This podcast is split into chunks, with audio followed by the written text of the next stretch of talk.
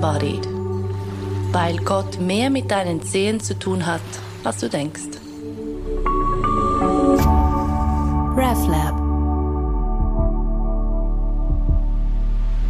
Es ist einer der ersten wirklichen Sommertage in diesem Jahr. Ich schwitze, während ich den Hügel zur psychiatrischen Klinik in Fribourg hochlaufe. Dort treffe ich Gregor Hasler. Ja, mein Name ist Gregor Hasler, ich bin Professor für Psychiatrie und Psychotherapie an der Universität Fribourg und auch Chefarzt am Freiburger Netzwerk für psychische Gesundheit. Gregor Hasler ist eine der wenigen Fachpersonen in der Schweiz, die ausgewählte Psychedelika in der Psychotherapie und in der Forschung mit einer entsprechenden Bewilligung des Bundesamts für Gesundheit einsetzen dürfen.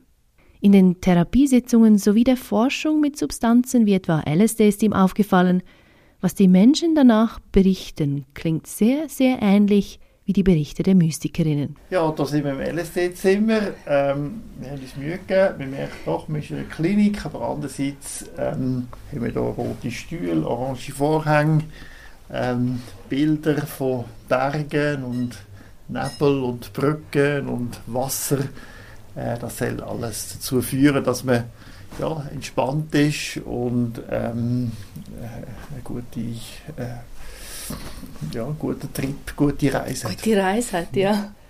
Wieso das Rot und das Orange? Hat das irgendeine Bedeutung? Ja, ich meine, es sind so buddhistische Farben, aber allgemein ähm, hat sich das wie am besten bewährt. Es ist so, unter den Psychedelika ist, alle Sinne sind verschieden und man mag dann anders gut und ja, ich glaube, das Orange mögen viele gut. Mhm. Und zum genauen Ablauf, was denn da innen passiert, da kommen wir nachher dann noch, würde ich sagen. Ja, ja.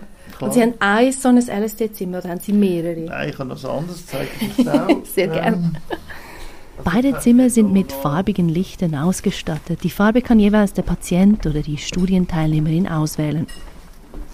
Kannst du ganz schön die Lichter zeigen? Ach ja. Merci. Jetzt sehen wir hier die Farben, oder? Schon orange sind beliebt, oder? also die Leute nehmen alles außer Rot in der Regel. Rot, ja. Die dürfen Ganz am Anfang rot. von den LSD-Sitzungen eine Lieblingsfarbe einstellen, einfach zum Spaß. Die können auch damit spielen, so, wenn die wollen. Also manche machen das sehr gerne mit dem Kreis. Ja, Orange-Gelb ist beliebt, weil es zusammen, zusammenpasst mit den Vorhängen und mit den Bildern und so. Oder auch grün-lila. Doch ich bin ja nicht nur hier, um mir diese Zimmer zeigen zu lassen, sondern um mir mehr erzählen sondern um mehr zu hören über die vielleicht, könnte man sagen, Verwandtschaft von Psychedelika und Mystik.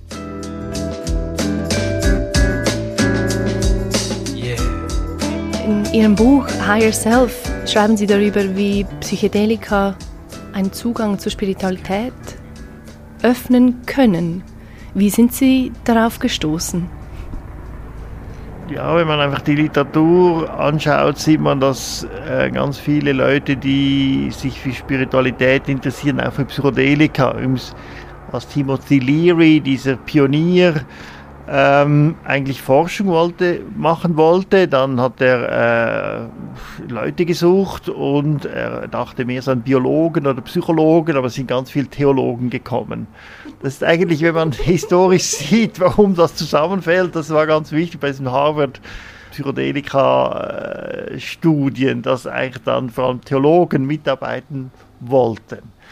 Und wenn man das sich anschaut, ist es einfach so, dass natürlich unter Psychedelika man zum Beispiel sehr starke Liebesgefühle erleben kann. Und es ist doch häufig so, dass Leute das irgendwo im christlichen Kontext zum Beispiel beschreiben oder erleben oder vergleichen, weil wir sonst nicht so viele ich sage diese Art von Liebe nicht so viele andere Bilder auch haben. Das andere ist auch, dass das Ich auflöst und dann entsteht so ein Zustand von extremer Offenheit und das ist einfach, kann man zumindest diesen Zustand als spirituell interpretieren. Und Sie haben diesen Zusammenhang über Literatur entdeckt oder über eigene Experimente, wenn ich fragen darf? Also zuerst lese ich schon lange die Literatur und das hat mich schon interessiert, dass in diesen alten Veden ja, die eigentlich ein, ein Psychedelikum namens Soma verwendet haben, dass also das ganz am Anfang von Religionen eigentlich ähm, äh, so Psychedelika eine Rolle spielen können. Äh, aber das andere war schon, dass ich dann in einem, als ich zum Therapeuten ausgebildet wurde, ich dann MDMA erhalten habe und dann hatte ich doch selber so recht Art äh, christliche äh, Gefühle und das hat mich auch etwas überrascht und ähm, so hatte ich aber doch auch einen direkten Zugang zu, warum man, warum man auch, auch von Spiritualität spricht im Rahmen von Psychedelika-Erfahrungen. Christliche Gefühle, das, das klingt ähm, irgendwie witzig. Ist das, eben Sie haben es vorhin schon erwähnt, das ist etwas, was oftmals dann auftaucht bei Teilnehmenden, obwohl vielleicht auch Sie sich nicht unbedingt als Christ bezeichnen würden woher kommt denn das? Ja, ich meine, in der Theologie, also ich habe ja auch mit Theologen viel gesprochen, wir das so Perennialismus, das heißt, dass es doch irgendwo gewisse ähm, Elemente von Religion gibt, die es überall gibt. Nicht? Man spricht auch von mystischen Zuständen oder äh, diesen Offenheitszuständen.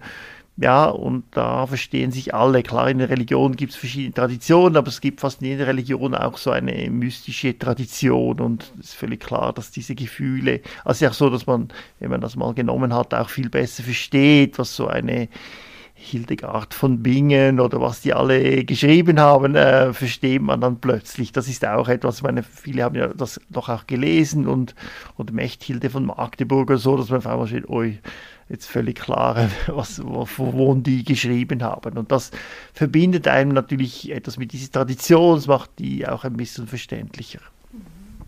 Und es ist wahrscheinlich auch unser, der kulturelle Hintergrund, also, wie soll ich sagen, den wir nicht einfach so loswerden, auch wenn, auch wenn ähm, wie soll ich sagen, auch wenn längst, ja, alles säkularisiert ist. Diese, diese, diese alten vielleicht Erinnerungen oder Prägungen, die scheinen lange, lange, lange zu überstehen. Ja, ich kenne schon so diese Generation, die eigentlich ein völlig unproblematisches Verhältnis haben. Oder meine Eltern haben vielleicht da noch gekämpft oder Großeltern äh, um ein gutes Verhältnis. Ähm, nicht, ich habe, bin nicht speziell religiös, und, aber, aber doch bin ein, habe mal die Bibel gelesen und so. Also es ist schon nicht so, dass äh, ich da keine Ahnung habe.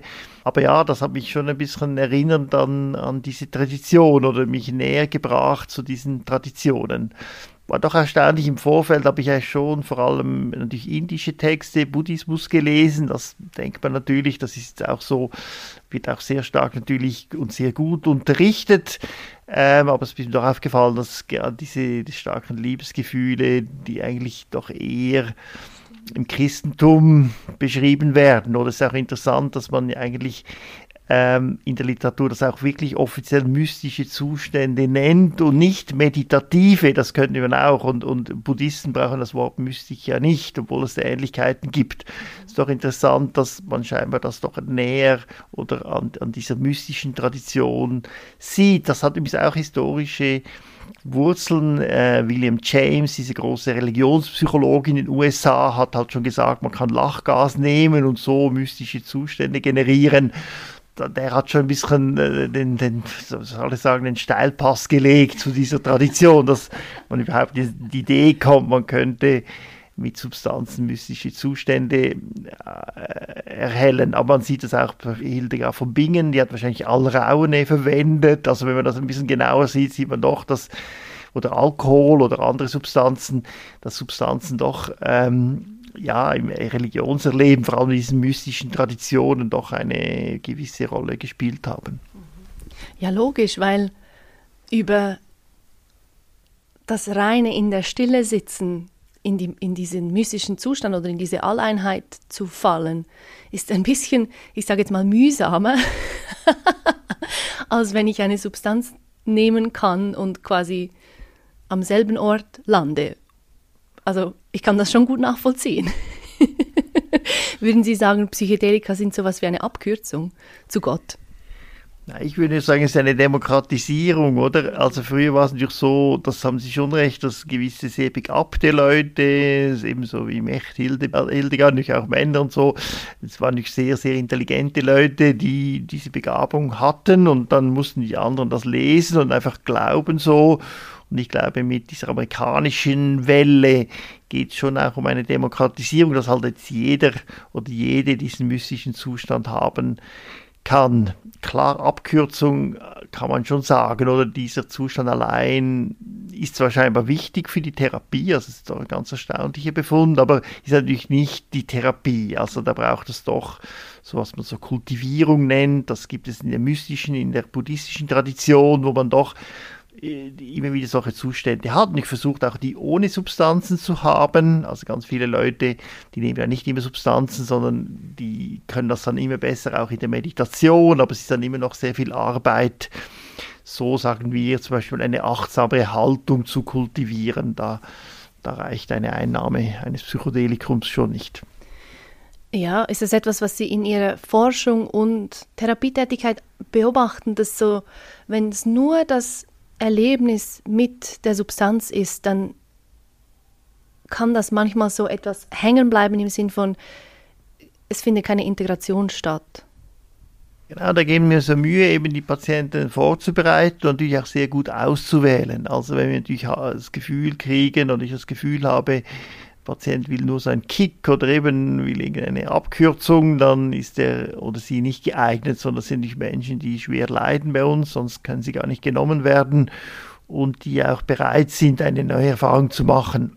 Das andere ist ja nach der psychedelischen Erfahrung haben wir eine sogenannte Integrationssitzungen, wo man das eben bespricht und dann auch äh, sieht, ob, ob das wirklich einen, einen therapeutischen Prozess auslöst. Muss sehen, Psychotherapie hat immer sehr viel mit Klarheit, mit Reflexion zu tun und ja nicht nur einfach nur mit äh, Erfahrungen machen.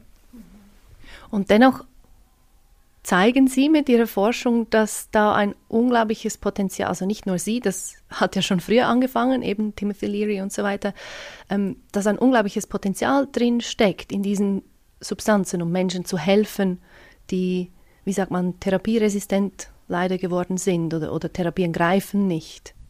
Das ähm, haben wir Erfahrungen jetzt über doch Jahrzehnte in der Schweiz, natürlich nicht so viele Patienten, ein paar wenig Psychiater, die das machen, aber man hat immerhin gesehen, es ist sehr sicher, wenn man das richtig macht und äh, dass gewissen Patientinnen und Patienten geholfen werden kann. Nun haben wir eine größere Studie gemacht, die sind meistens 50 bis 100 Patienten und hat sie doch äh, durchwegs, dass das antidepressive Wirkung ist. Nicht keine Wunderwirkung, äh, wie Sie gesagt haben, ist einfach, da wirken die anderen Medikamente nicht, dann wirkt es etwa so stark wie ein Antidepressivum. Ist einfach interessant, man gibt es nur einmal und es wirkt dann manchmal über Wochen und Monate.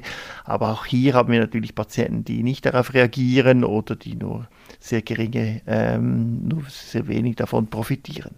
Arbeiten Sie in die Richtung, dass eben MDMA zum Beispiel oder auch Ketamin oder LSD als Psychopharmaka quasi anerkannt werden oder eingesetzt werden können.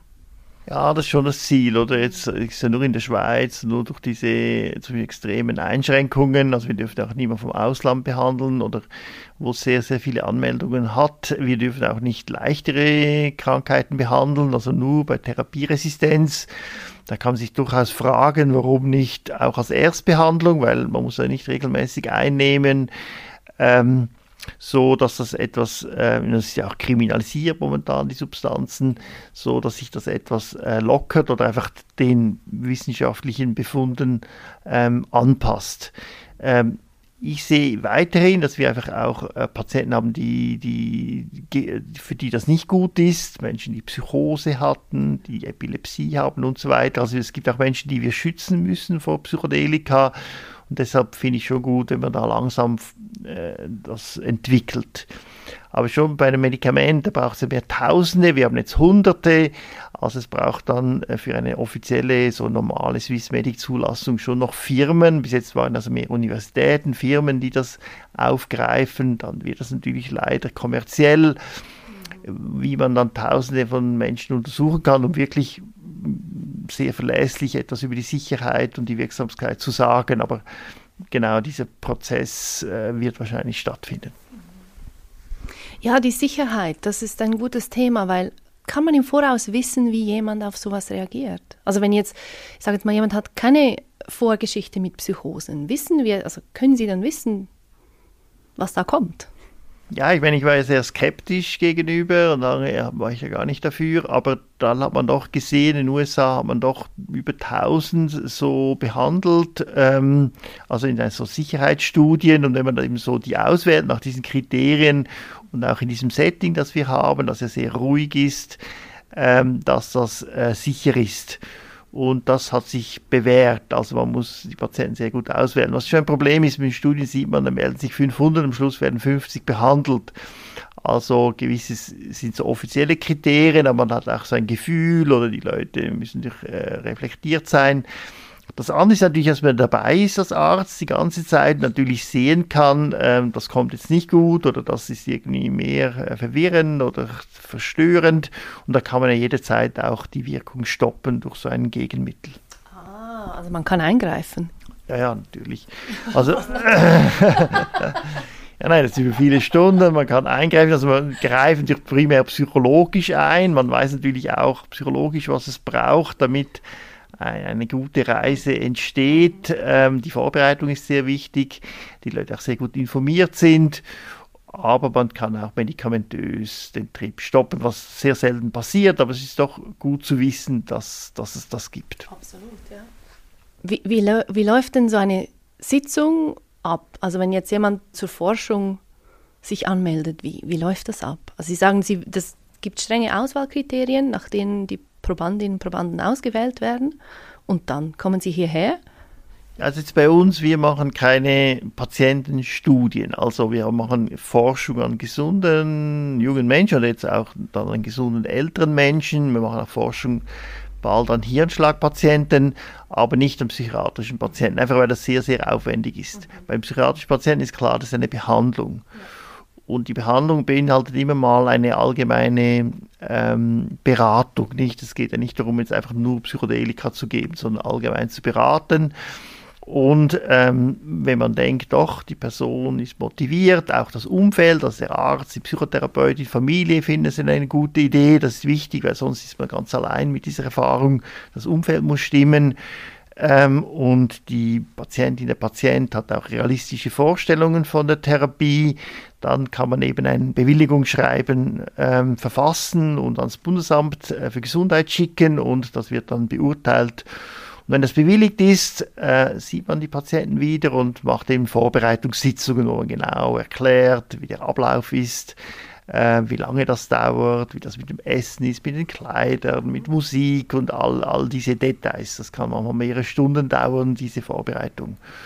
Und am sogenannten Substanztag kommen die Patienten um neun, um halb zehn ist meistens dann die Einnahme des Psychedelikums. Das ist auch noch in der Vorbereitung. Wir haben ja drei verschiedene Substanzen in der Schweiz zur Verfügung. Und ähm, also MDMA, Psilocybin oder LSD und dann begleite ich den Patientinnen und Patienten den ganzen Tag in diesem äh, LSD-Zimmer, das wir besucht haben.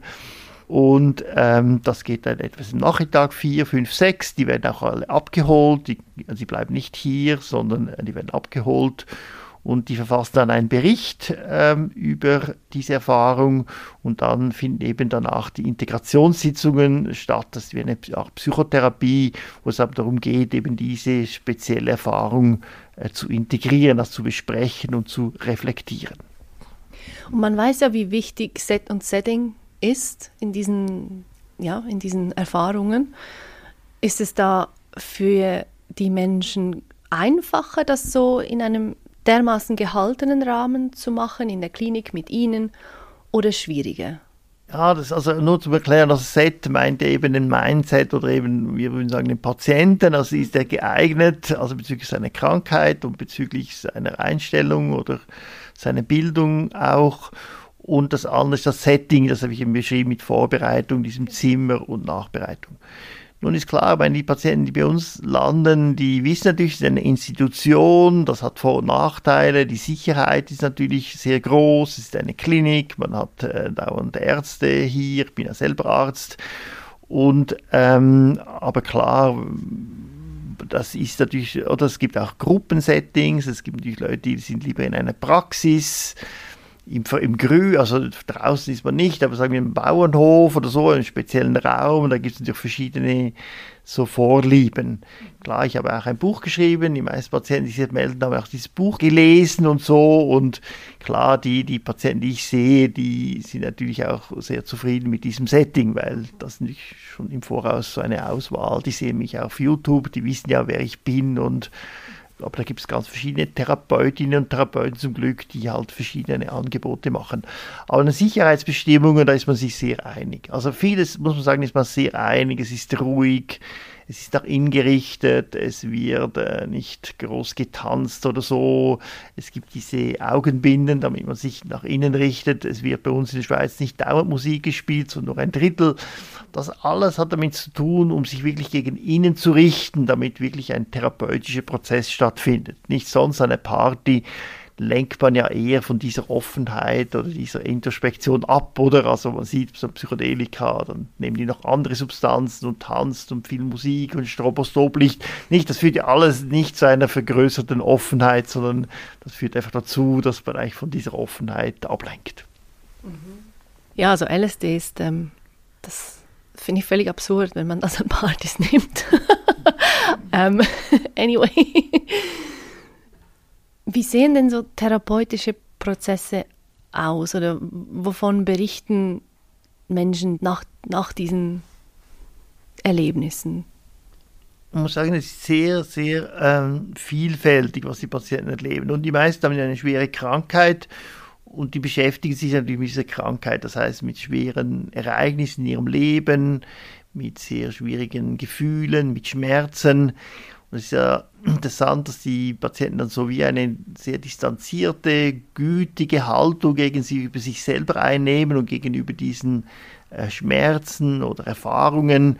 Und das hilft ihnen, diese besser zu verarbeiten. Das ist so das Häufigste. Das nennt man so psychodynamische Reisen. Eben da geht es vor allem so wie in der Psychoanalyse oder in einer Psychotherapie einfach ein bisschen verstärkt.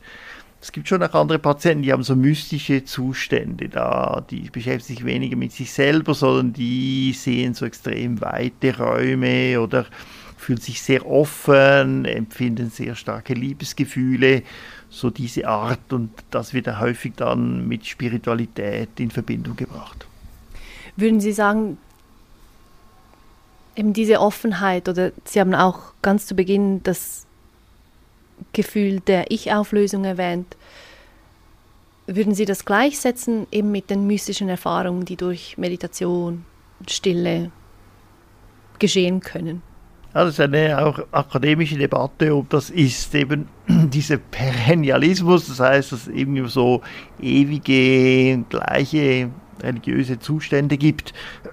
Ich bin eher Vertreter von dieser Meinung. Ich denke tatsächlich, es gibt Unterschiede kulturelle, je nach Technik, aber im Kern gibt es auch Gemeinsamkeiten. So dieses Ich-Auflösen, diese Offenheit, die dann verbunden ist mit so äh, Liebesgefühlen oder mit allem verbunden zu sein.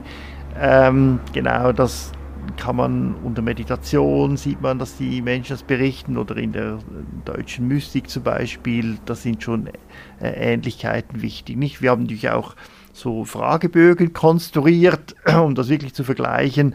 Und da sieht man schon, dass etwas, wenn man das so erfasst, Mystik mit Fragebogen, dass äh, verschiedene Meditationsexpertinnen, auch zum Teil nach Hypnose oder nach Psychedelika, dass das Ähnlichkeiten hat der Erfahrung. Also das ist eine meiner großen Fragen. Wie messen Sie denn das? Und Sie sagen jetzt, Sie haben einen Mystik-Fragebogen. Ist das, wie, ja, wie gemessen wird? Wie, wie viel Mystik geschieht da? Klar, eines sieht man natürlich ähm, in der Sitzung, also die, zum Beispiel es schläft niemand, sind, die Leute sind ruhig. Ähm, sie reden dann weniger, es hat noch niemand gesagt, es sei langweilig, also äh, äh, man sieht natürlich das rein äußerlich, dass da jetzt ein ganz spezieller psychischer Zustand eintritt. Sonst ist schon so, haben wir ja nur die Möglichkeit, mit dem Patienten zu reden. Also ich wecke, also wecke ist ein bisschen übertrieben, aber jede Stunde hole ich aus diesem Zustand raus und frage genau, was sie erleben. Deshalb weiß ich dann direkt für jede Stunde, ich mache mir auch Notizen dazu, was die Patientinnen und Patienten äh, erleben. Und am Schluss machen wir noch diesen Fragebogen. Das ist natürlich subjektiv, aber das sind so Fragen wie, mein Zeitsinn hat sich sehr stark verändert für eine Weile gab es keine Vergangenheit oder keine Zukunft mehr oder der Raum hat sich verändert, manchmal das Gefühl, es gibt keine räumlichen Grenzen oder so. Das haben muss sagen, das, das Ausmaß ist unterschiedlich, äh, gewisse haben das sehr stark, andere nicht, aber das wäre schon die Definition oder der, des mystischen Zustands. Er ist vorübergehend und irgendwie Zeitsinn, Ortssinn verändert sich doch massiv und es ist irgendein Gefühl der Bedeutsamkeit. Also viele sagen doch, es war irgendwie, wie es auch immer war, es war wie ein sehr eine sehr bedeutsame Erfahrung. Es kann ja sowas haben von, also egal jetzt, wie dieser Zustand geschieht, hervorgerufen wird, sowas wie ein, ein, ein Schlüssel und du öffnest eine Tür zur, zum Eigentlichen. Genau, das ist natürlich dann wie eine Interpretation. Oder ja, es gibt dann so Fragen, wo man so fragt, haben Sie jetzt die letzte Realität äh, getroffen? Da sieht man auch, die Fragebögen sind da sehr unterschiedlich. Da merkt man schon, die Gefühle, dieses, diese einfach, es gibt Bedeutung und es gibt Liebe, es gibt Zeit und Ort sind aufgelöst. Das ist allgemein, aber jetzt die Interpretation, ist das jetzt die letzte Realität? Ist das äh, irgendeine Begegnung mit einer anderen Welt oder was auch immer? Das, das ist dann wirklich sehr kulturell und ich muss sagen, die Patientinnen und Patienten, die ich sehe, die sind in diesem Sinn sehr wenig spirituell. Also die Interpretation sind sie eigentlich sehr zurückhaltend. Und für Sie persönlich? Ja, ich meine, ich bin da natürlich als Akademiker und Forscher auch zurückhaltend in der Interpretation. Mir geht es nicht mehr um die Beschreibung. Aber ich habe auch gesehen, das habe ich auch im Buch beschrieben, wie das doch so äh, christliche Gefühle nenne ich das, also wo man doch auf einmal fühlt, da ist so viel Liebe vorhanden, dass man wirklich ähm, verstehen kann, warum Jesus sagt, ja, ähm, genau, wir sollten anderen lieben wie uns selbst oder, oder, oder, oder äh, wenn wir die, äh, die nicht lieben, die uns hassen, was wäre dann die Belohnung? Oder solche Sätze versteht man und habe ich dann auf einmal verstanden. Es ist einfach ein, so ein Übermaß an Liebe, dass ja, es wäre wie lächerlich, dass nicht für alle Liebe da ist und dass man da große Unterschiede machen würde. Nicht, also wie auch immer, also ich würde jetzt einfach bescheiden sagen, ich habe ein bisschen besser verstanden, ähm, ein Teil dieses Christentums oder ein Teil von dem, was so Jesus direkt in seinen Reden gesagt hat. Ist es etwas, was sich auch ähm, ja, weiter auf ihr Leben ausgewirkt hat? Schwierig zu sagen. Also sicher bin ich schon, habe ich das Gefühl, achtsamer oder genieße die Sachen besser. Ähm, Genau, und, und, und schon bei diesem Mitgefühl, das ist schon nicht, dass ich das jetzt immer noch habe, oder die, Effekt ist verschwunden, aber ähm, es kommt mir doch dann in den Sinn, vor allem wenn ich da irgendwie so Neid habe oder Missgunst, dass man könnte auch eine andere Haltung einnehmen und sich einfach mitfreuen. Ich glaube, diese Mitfreude, die hat schon deutlich zugenommen seit dieser Erfahrung. Sie sagen, der Effekt ist verflogen. Gibt es manchmal auch Momente, wo es wieder wie einfach puh, da ist? Ja, das ist schon so, dass das scheint sehr gut gespeichert zu sein und dann, weiß gerade letztes Mal so eine Wanderung und war alles so grün und schön und weit und offen und dann haben wir das Gefühl, dass ja, man hat wie ein größeres Gefühlsrepertoire, man kann da wie zurückgreifen und, und diese LSD oder MDMA-artige Erfahrung machen. Es ist schon so, dass, dass man eigentlich nicht dauernd Substanzen braucht, sondern dass man das wie wieder induzieren kann. Ja, ich weiß noch, nach meinem ersten Mal, ich habe irgendwelche Pflanzensamen gegessen mit dem Wirkstoff LSA oder so. Mhm. Und das hat mein Erleben von Farben für immer verändert. Also auch, das war so, okay, krass, dass das immer noch irgendwie, ja, dass es dann bleibt. Und es ist auch etwas, was ich ähm, im Meditieren dann zum Beispiel sehr deutlich oder ja, nach, nach so einem Moment in der Stille sehr deutlich merke, wie sich das Erleben von Farben völlig verändert, wenn ich so einfach irgendwie im Vorbeigehen auf das Bild schaue und denke, ja, ja, irgendwelche, die Farben sind gar nicht so lebendig und nachher so, wow. ja. Mhm. Das ist ähm, spannend, wie stark eben dann doch der Alltag davon wortwörtlich gefärbt ist. Also allgemein, dass wir natürlich auch das, das, das die Erfahrung natürlich wie lernen, das ist nur eine Methode, aber meine, man muss auch den Kindern ja zeigen, wo die Schönheit ist, nicht? Auch klassische Musik findet man nicht von Anfang an schön, man lernt das auch. Ähm, so lernen wir, oder eben äh, die Farben oder wie vielfältig ist, lernt man auch, indem man Aufsätze schreibt oder das nacherzählt. So äh, sind natürlich, das ist nicht neu, oder? Aber ich denke schon, Psychedelika sind auch eine Methode, die Wahrnehmung noch einmal zu verbessern. Und es ist natürlich schon interessant zu sehen, dass, dass er ja diese Aldous Huxley berühmt, der hatte drei Stunden nur die Falten seiner Hose bewundert, nicht? Also wie spannend eigentlich die Welt sein kann. Zum Beispiel esse ich viel aufmerksamer und ich muss sagen, also es käme jetzt nicht mehr in den Sinn, Fernsehen oder sonst was zu tun, sondern das Essen, habe ich gemerkt, ist so spannend. Ich habe das natürlich auch noch, noch nachtrainiert. Ich habe so Duftstoffe und, und verschiedene Dinge geübt, nicht, um, um zum Beispiel Geruch und Geschmack zu verbessern. Und ähm, das hat mich, das ist schon reichhaltiger, wenn man sich sehr darauf achtet und Psychedelika können wie so eine Motivation sein, zu sehen, aha, das könnte alles so spannend sein, ähm, das ist auch für die Patienten so, nicht? Die sind vielleicht lang nur depressiv und dann sehen sie auf einmal, es ist doch in meinem Hirn irgendwie möglich, alles sehr positiv oder sehr vielfältig offen zu sehen und das kann sie dann auch motivieren, an ihrer Therapie zu arbeiten. Also dieses im Moment präsent sein ist wie, dann ist es völlig genug. Es hat so, es hat so genug. es ist schon genug. Ich muss nicht noch eben dieses ständige nach vorne schauen, was kommt noch, nach hinten schauen, was war. Ähm, ja, wenn das ein Moment oder wenn das entfällt, wie Sie sagen, ist sehr spannend, sehr, sehr spannend was man auch sagen kann, ist, dass im Hirn natürlich man das sieht, oder? Dass also das Denken wieder etwas abgeschaltet und die Sinnesreize sind, werden weniger gefiltert, oder? Normalerweise haben wir so wie eine Wahrnehmungsegoismus, nennt man das. Wir schauen, welche Reize sind äh, nützlich für uns und welche nicht, und die werden alle weggefiltert. Das macht das Leben langweilig, weil nur sehr wenig ist wirklich nützlich, überlebensnotwendig. Und mit dem Psychedelika sind wir offen für alle Reize. Das macht es sehr spannend. Das andere ist natürlich auch mit der Bedeutsamkeit. Viele depressive Patienten leiden ja, dass nichts bedeutsam ist oder sie arbeiten wie verrückt, um ihre Bedeutung zu finden. Auf einmal sehen sie, Bedeutung ist eigentlich auch ein Gefühl oder das entsteht und man kann einen Apfel anschauen und es ist bedeutsam.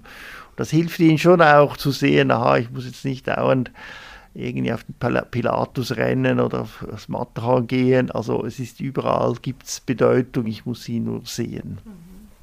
Ja, es ist eine unglaubliche Erleichterung, oder? Ich muss nicht die Bedeutung herstellen, sondern sie ist schon da. Ist so, ja, erleichternd für den armen Menschen. Genau. ähm, ja, es ist vor allem im Bereich Depression, wo diese Psychedelika vielversprechend sind. Ja, also die Forschung ist schon vor allem jetzt auf Depression und als Antidepressivo wird das, kann man sagen, eingesetzt. Die andere große ähm, sagen wir, Störungsgruppe sind ja die posttraumatischen Belastungsstörungen, also Leute, vor allem in Amerika, diese Veteranen, die Kriegstraumata erlebt haben, dass man die mit MDMA behandelt. Aber es gibt natürlich auch Versuche, das zu erweitern. Ich habe viel Erfahrung jetzt auch mit Essstörungen, mit Zwängen.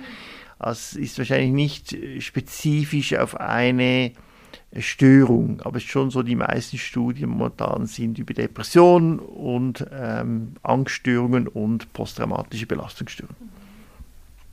Würden Sie sogar so weit gehen und sagen, es wäre eigentlich gut, wenn alle Menschen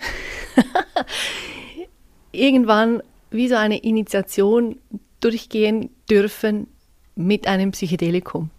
Nein, das denke ich nicht, eben weil ja nur schon nicht alle sich eignen und äh, wir ja viele auch vor den Psychedelika schützen müssen. Nein, ich denke, man muss wirklich bereit sein dafür und ich denke, okay, man muss Zeit haben. Es ist doch irgendwo halt immer noch etwas für Privilegierte. Ich kann jetzt nicht den ganzen Tag einen Job haben und zehn Stunden arbeiten und dann Wochenende noch äh, so eine verrückte Sache machen.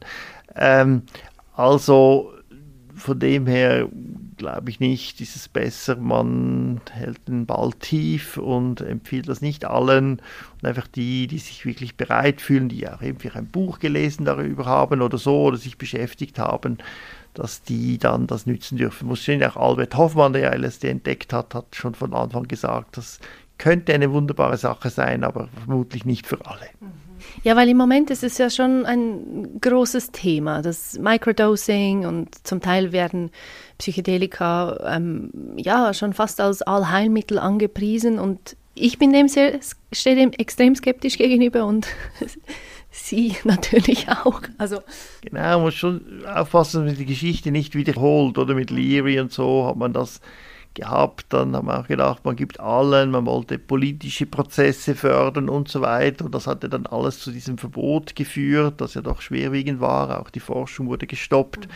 Also da ähm, denke ich, ist es wichtig, dass wir das nicht wiederholen klar, Medien neigen zum Hype nicht ähm, und die Medien werden dann auch bei den ersten Unfällen äh, zur Stelle sein. Da darf man sich keine falschen Hoffnungen machen. Aber ich denke, es ist wichtig, dass das wie der Schweiz jetzt ist. Also wir haben jetzt irgendwie, ich glaube, 200 Patienten in Behandlung, das sind 40 Therapeuten, die sich wirklich auskennen.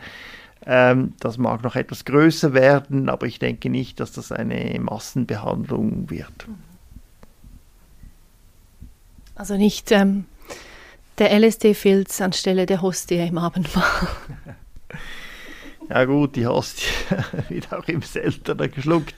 Aber das denke ich schon, ähm, ist natürlich diese Zeremonie, sagen wir jetzt mit der Hostie und so, ist natürlich schon weniger riskant oder irgendwo ähm, vielleicht äh, tauglicher für große Mengen. Muss auch sehen, ich meine, man hat auch früher versucht, zum Beispiel eben in großen Mengen, wo man einfach so Management-Seminar und da hätte man jeden Nachmittag Psilocybin gegeben, das hat sich nicht bewährt. Leute haben noch Bad Trips und so weiter. Also muss schon sehen, es ist, ähm, genau, es wird immer aufwendig bleiben. Also ich muss jede einzelne Person ganz genau untersuchen, ganz genau instruieren. Es ist leider nichts für die Masse, es ist eigentlich nicht geeignet wie die Hostie für so ein Gemeinschaftszeremoniell, meines Erachtens gar nicht geeignet.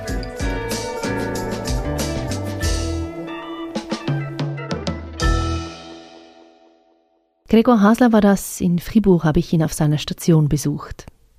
Deine Erfahrungen zum Thema Psychedelika gut oder schlecht oder irgendwo dazwischen, die möchten wir natürlich gerne hören. Teil sie mit uns über contact@reflab.ch oder ähm, als Kommentar zum Post dieser Folge auf Instagram at reflab.ch oder frag mich nicht wie sonst. ich freue mich von euch zu hören. Merci vielmals fürs Zuhören. Bis in zwei Wochen. RefLab